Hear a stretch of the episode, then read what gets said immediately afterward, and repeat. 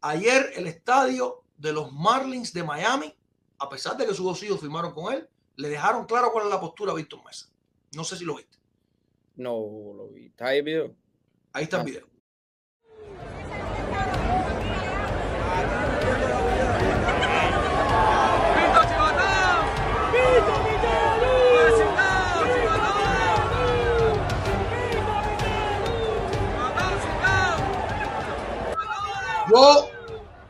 Hay cosas que se enterraron para siempre.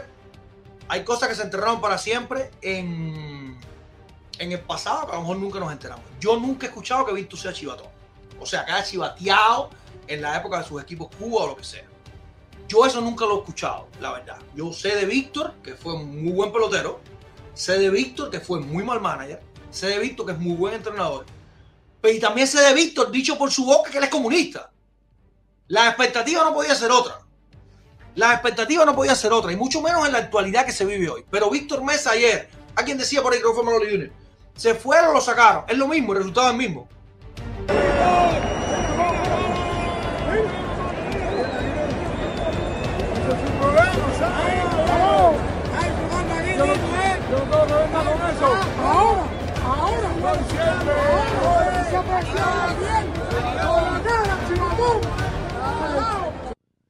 Si te fuiste por tu pie, igual el estadio te dejó claro cuál era la postura. La expectativa no podía ser otra. No tengo nada en contra y reitero de la familia Mesa. Yo personalmente no tengo nada en contra Mesa. Pero sí le he adelantado la jugada de toda la vida, de toda la vida de que estaba en Cuba y éramos vecinos.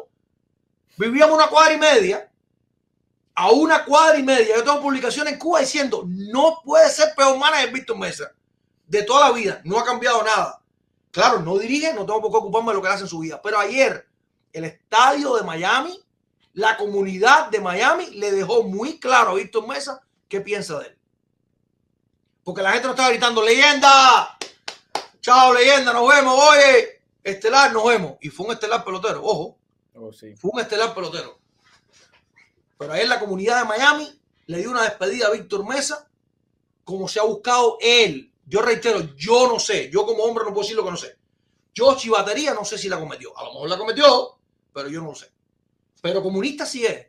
Lo ha dicho él a toda voz, porque él se cree de verdad que está en Cuba.